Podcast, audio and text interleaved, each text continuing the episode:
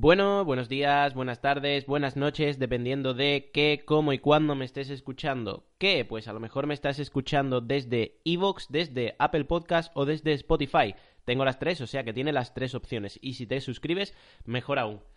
¿Cómo? A lo mejor me estás escuchando mientras conduces. Ten cuidado, ponte el cinturón y no cojas el móvil mientras conduces, cosa que puede provocar accidentes o puede, provocar mmm, cosas malas, ¿vale? Pero a lo mejor me estás escuchando haciendo la tarea, cosa que tampoco me te recomiendo. Deja de hacer la tarea y simplemente escúchame.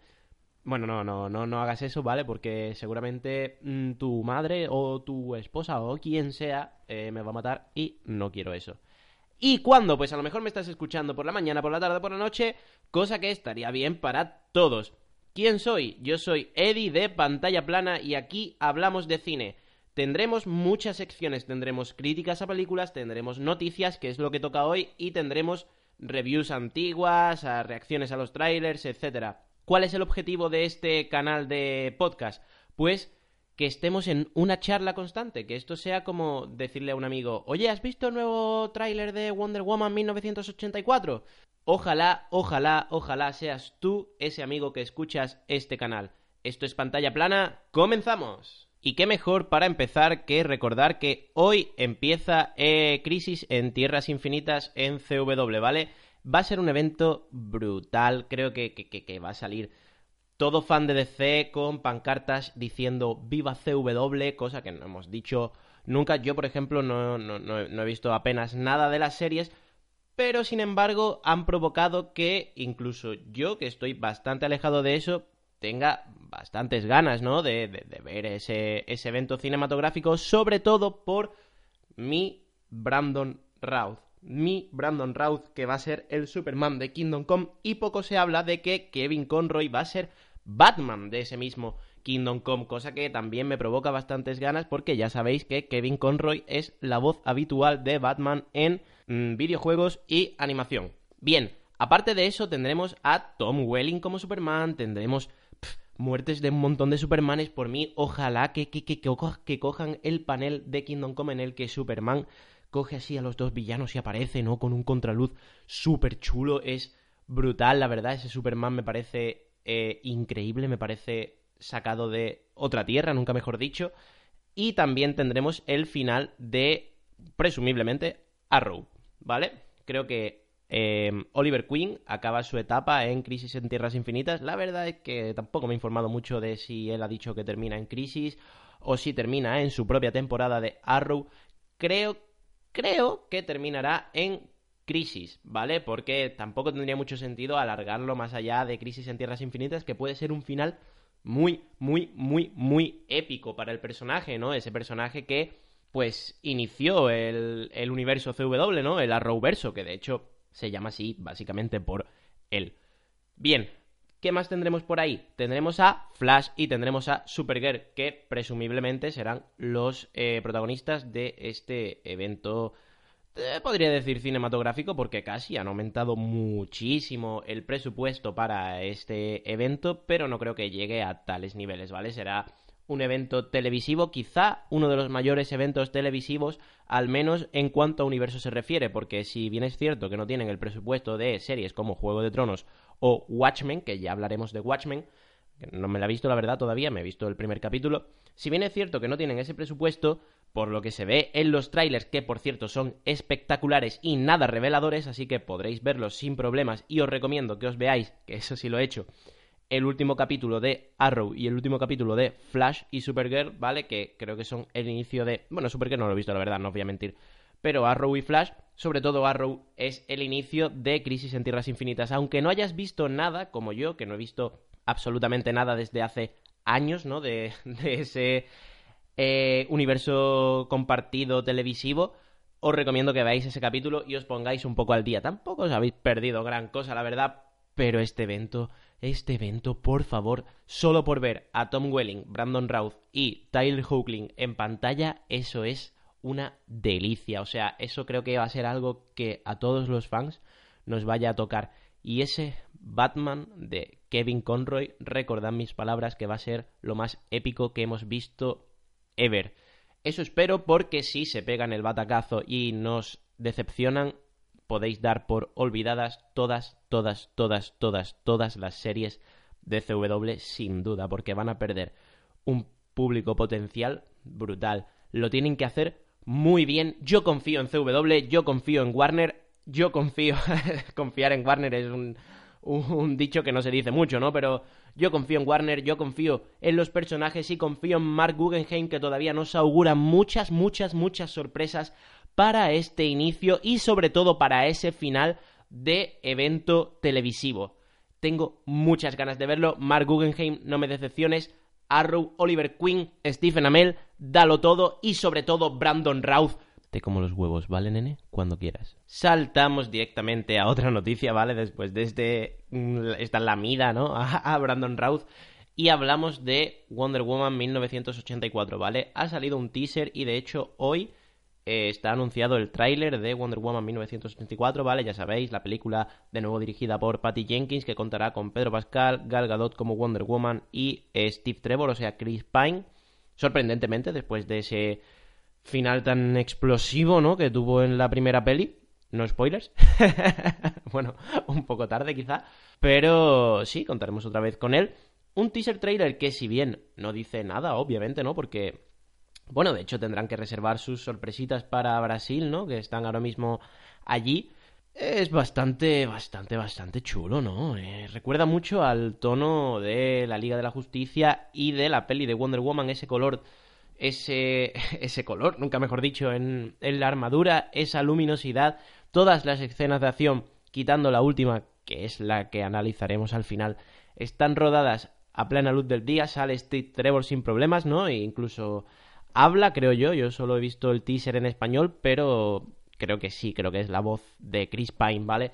De hecho, coño, si sale, ¿por qué van a ocultar su voz? No es tontería, no tendría sentido ninguno. Un teaser nada revelador, un teaser que nos deja ver a Pedro Pascal en el papel de Maxwell Lord, ¿no? ese villano, ¿no? Un clásico de DC. Y sobre todo nos deja unas secuencias de acción increíbles. Esa Diana utilizando el lazo de la verdad como si fuera el látigo de Catwoman. Esa, eh, ese esquive de bala. Bueno, ese esquive, ¿qué coño? Ese choque de bala, ¿no? Con, con, el brazalete que le hace así, ¡pa! En cámara lenta. Eso es chulísimo, chulísimo.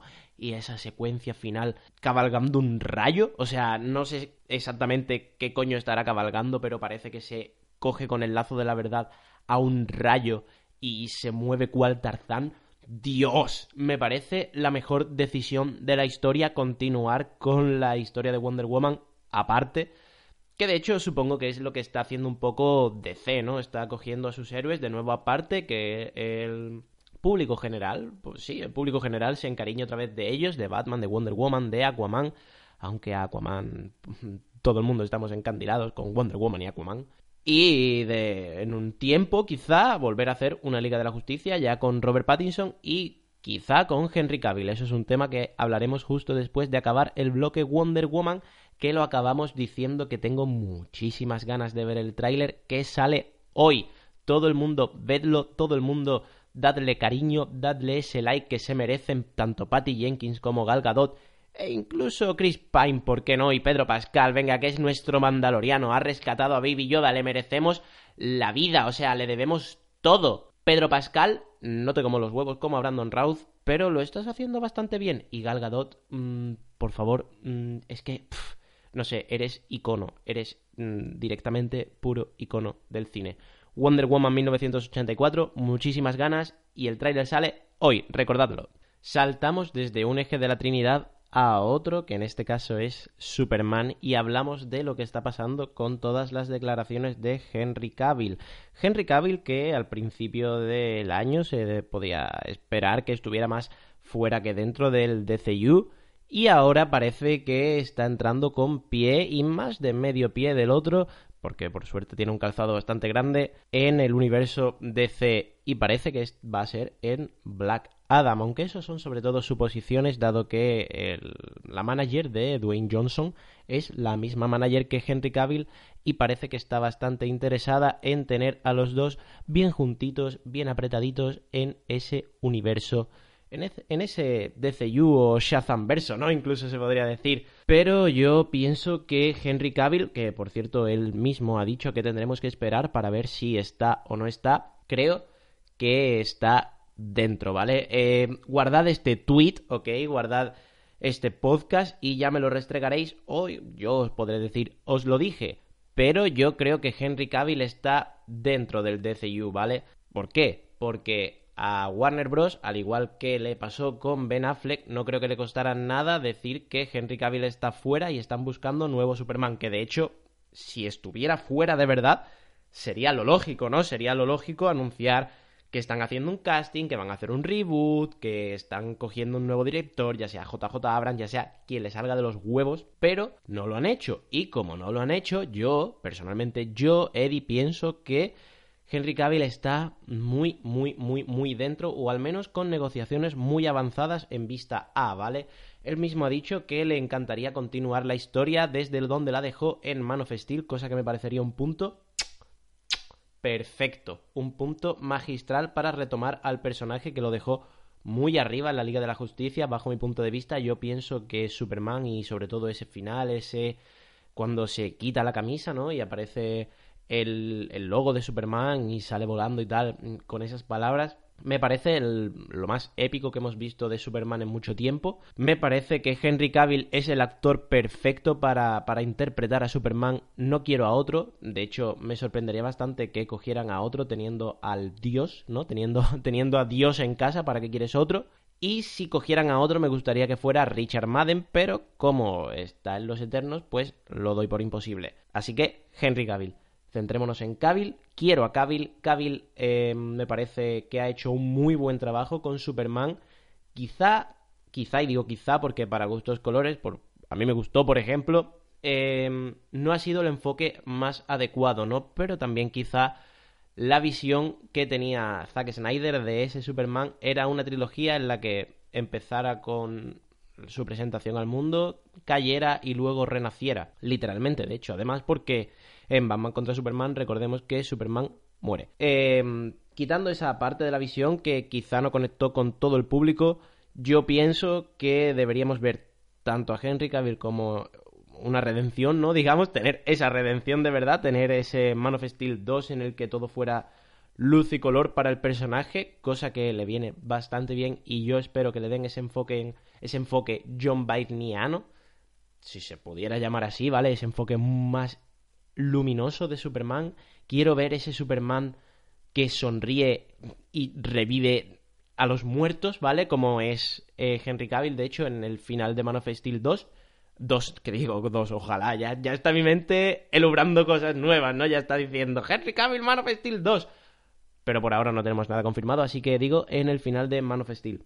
Yo pienso que sí, y de hecho pienso que JJ Abrams, como se viene hablando, va a ser el director de Man of Steel 2 con Henry Cavill, que vendrá después de Black Adam. Guardad este tweet. Henry Cavill está dentro. Saltamos al otro eje de la Trinidad y en este caso hablamos de Batman y hablamos en concreto de Battinson. Hablamos del Batman de Matt Reeves que cada vez está metiendo más y más y más y más y más gente en su reparto y en la mitología de Batman, ¿vale? Ya contábamos con Robert Pattinson, como sabéis, para encarnar a Bruce Wayne, el alter ego de Batman. Bueno, eh, sí, el alter ego de Batman. Yo pienso que Batman es la personalidad principal, ¿vale? Tenemos a Zoe Kravitz para protagonizar a Catwoman, para personificar, mejor dicho, a Catwoman, a esa Selina Kyle que creo que le viene como anillo al dedo. Creo que eh, Zoe Kravitz es una mujer que ha nacido para ese papel. Creo que la vamos a disfrutar mucho. Creo que es una actriz bastante buena, ya lo ha demostrado tanto en Animales Fantásticos como, por ejemplo, hablando del mundo más geek, en X-Men primera generación, ¿vale? Aunque en un papel menor.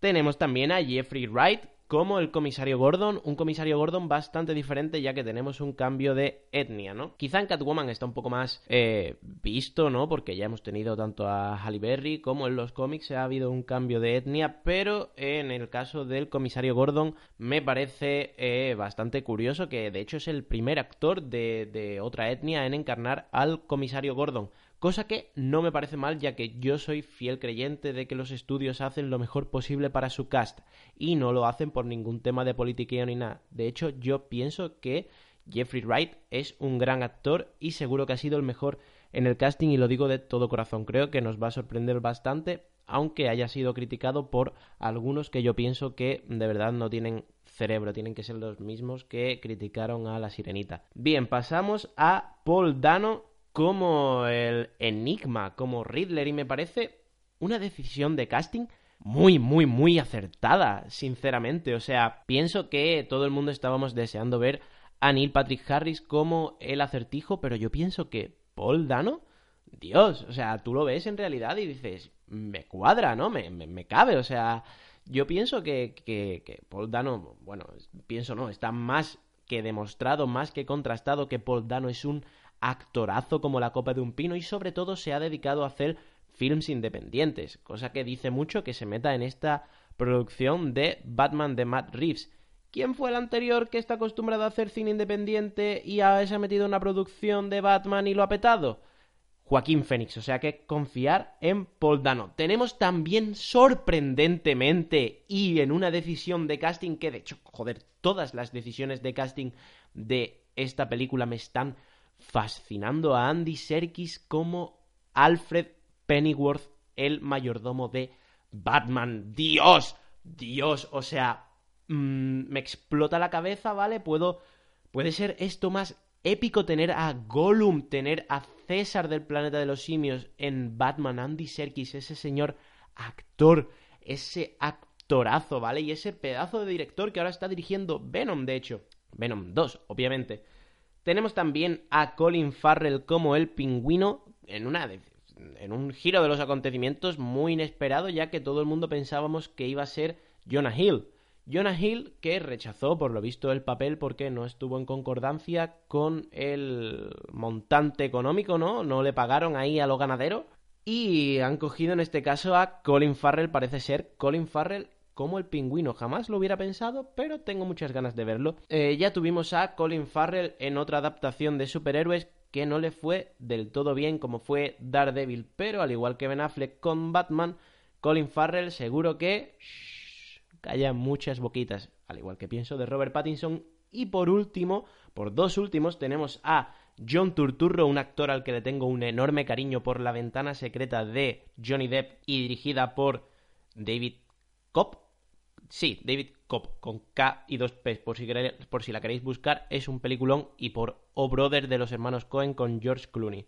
Y por último, por último, por último, por último, tenemos a Peter Sarsgaard. Peter Sarsgaard como un papel aparentemente desconocido. La gente dice que puede ser o bien el sombrerero loco o bien Harvey Dent, alias Dos Caras. Lo cual, los dos me parecerían una decisión brutal. Tenemos a muchísimos villanos, de hecho, en esta historia, ¿no? Y parece que se van a basar en el largo Halloween. Bajo mi punto de vista, solo les falta un pequeñito, pequeñito detalle que por mí sería ya el cierre definitivo y sería, aunque creo que se lo dejarán para Batman 2, Bill Skarsgård, que no es ni primo ni hermano de Peter Sarsgaard, ¿vale? Son apellidos totalmente diferentes. Bill Skarsgård como Joker, un Joker joven, un Joker totalmente alejado de Joaquín Phoenix y ya que presumiblemente no tendremos a Jared Leto como Joker, Bill Skarsgård me parecería una decisión de casting increíble.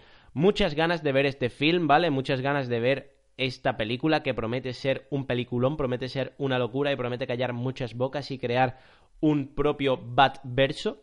Promete que va a ser eh, bastante, bastante animada, ¿no? Ya que tenemos a muchísimos, muchísimos, muchísimos villanos que, bueno, no, no tengo ni idea, la verdad, no tengo ni puñetera idea, os mentiría si os dijera que sé algo de cómo van a enfocar a esa película, pero si es mínimamente como el largo Halloween o como los videojuegos de Arkham en los que tienes que ir escalando, digamos, de villano a villano hasta llegar al villano clave de la historia, ¿no? Digamos, me parece brutal, me parece que van a tratar a Batman en un enfoque mucho más detectivesco que como nunca lo hemos visto, de hecho venimos de un Batman muy físico, como era Ben Affleck, que era un toro, básicamente, o sea, era un tanque, estaba ahí arrasando todo como si no hubiera un mañana. Y ahora vamos a tener a un Batman mucho más detectivesco, con Robert Pattinson, que creo que da bastante, bastante el perfil. Muchas ganas de ver a Batman, pasamos al siguiente bloque. Ya hemos hablado antes de Joker, de Joaquín Phoenix, y vamos a hablar de nuevo, porque tenemos que hablar de lo que se está rumoreando que va a ser Joker 2, ¿vale? Joker 2, de nuevo dirigida por Todd Phillips y con Joaquín Phoenix, obviamente. Bien, vamos a ponernos en antecedentes. Joker costó 50, 60 millones, ¿vale? Y ha recaudado más de mil. De hecho, es creo que es más taquillera ya que El Caballero Oscuro y si no ha sido más taquillera que Aquaman, poco le ha faltado, ¿vale? Y, por supuesto, Warner Bros. está deseando, pero deseando que Todd Phillips tenga un guion y Joaquín Phoenix diga, yes, I'm in. Yo pienso que, bueno, por una parte, eso puede ser real o no. Joaquín Phoenix dice que no es fácil olvidarse de este personaje, ¿no? Que no es fácil no pensar en él. Pero a la vez yo pienso que es muy complicado que superen esta película que funciona tan bien a mí por lo menos me parece hasta ahora mi favorita de todo el año. Creo que está bastante cerrada, creo que al tanto crítica como público nos ha encandilado, a la vista está a nivel económico, y pienso que Joaquín Phoenix va a ser bastante recordado por este papel, cosa que no sé si seguiría siendo igual si hacen una secuela. Habría que verlo. ¿Estoy dispuesto a verlo? Sí. Eh, ¿La quiero? No. Ahora mismo, no. Vamos, ni ahora mismo ni nunca, ¿no? Me gustaría que esto fuera una rara avis, me gustaría que esto fuera un taxi driver, ¿no? El taxi driver del mundo de superhéroes, si se pudiera llamar como tal, película de superhéroes, películas basadas en cómics más bien. Y yo pienso que no deberían hacerla, que es una joya que está muy, muy, muy, muy, muy en alta estima y no deberían tocarla, porque es muy difícil, es muy difícil superarla. ¿Que pueden hacer una trilogía a lo Padrino o a lo Caballero Oscuro? Sí, pero no a todos les sale y bueno, si está Joaquín Phoenix dentro del proyecto y está el mismo equipo, Loren Shar como director de fotografía, Hildur de apellido impronunciable como, como compositora y Todd Phillips y Joaquín Phoenix por supuesto, Mm, pues merecerá la pena, obviamente, pero lo veo muy complicado. Además, veo muy complicado, de hecho, que Joaquín Fénix acepte, ¿no? Ya que no ha aceptado ninguna y por mucho que diga que es muy difícil no pensar en este personaje, también pienso que si no le plantean una historia que supere a la, a la primera, no creo que acepte porque preferirá dejar el listón bastante alto. No creo que Joaquín Phoenix sea un actor que se mueva por el dinero que le pueda ofrecer Warner Bros. También pienso que la secuela ya sería un must, ¿no? Sería de casi obligación meter a Batman y creo que Batman no cabe dentro de este microuniverso. Creo que no me veo, de hecho, eh, creo, no sé si fue Joaquín Phoenix, creo que lo dijo Todd Phillips, que no veo a este Joker enfrentarse a ningún, a nadie en general, no veo enfrentándose a nadie. Y es más bien un estudio psicológico que, que la creación de un villano, es más un psicópata que un villano puramente dicho. Si la hicieran, ¿la vería? Sí, por supuesto, no tengo ninguna duda y además Joker es una película que la he visto ya dos, tres veces en el cine. Y por supuesto la vería encantado y no, no creo que nos decepcionase. Pero por las dudas yo preferiría que se quedara como tal, como este rara avis, esta masterpiece dentro del universo de DC en, en particular y del género de películas basadas en cómics en Saltamos de universo a universo y tiro porque me toca y ahora para terminar hablamos un poco de Marvel, ¿vale? Marvel tampoco es que tenga muchas noticias, la verdad ya sabéis, lo típico, ¿no? Fase 4, Spider-Man vuelve, eh, Blade, etcétera, Disney Plus, pero tampoco me quiero enfocar mucho en tema Disney Plus, en tema esas series y tal, porque tampoco se sabe tanto como creemos, ¿no? Vale, sí, Kevin Feige está diciendo que en WandaVision vamos a ver a la Bruja Escarlata como nunca la hemos visto, pero eso es sobre todo más... Eh, marketing, pienso yo, que otra cosa. Hasta que no tengamos noticias puramente o reparto o lo que sea en esas series, tampoco me quiero enfocar mucho en ello, al igual que en las películas. Lo que sí tenemos es tráiler de Viuda Negra. Yo personalmente tengo que confesaros que no soy un fan acerrimo de las películas de Marvel Studios. A mí me perdieron hace bastante tiempo, la verdad, pero os lo comento con las mismas ganas que os he comentado acerca del universo DC, que sí que me tira un poco más por mi corazoncito vaya de sí, podéis llamarme de ceita o lo que queráis. Bueno, voy a intentar comentaros con todo lujo de objetividad este tráiler, ¿vale? Que bajo mi punto de vista pinta bastante bien a nivel de acción. No sé si tanto a nivel de trama, ya que no hemos visto apenas nada de la trama.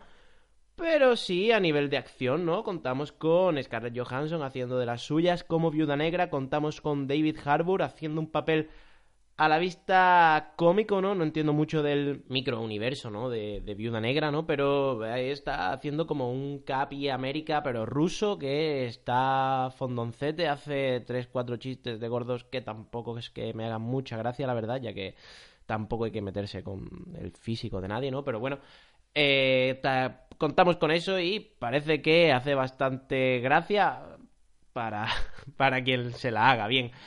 Objetividad, objetividad, por favor, objetividad, objetividad.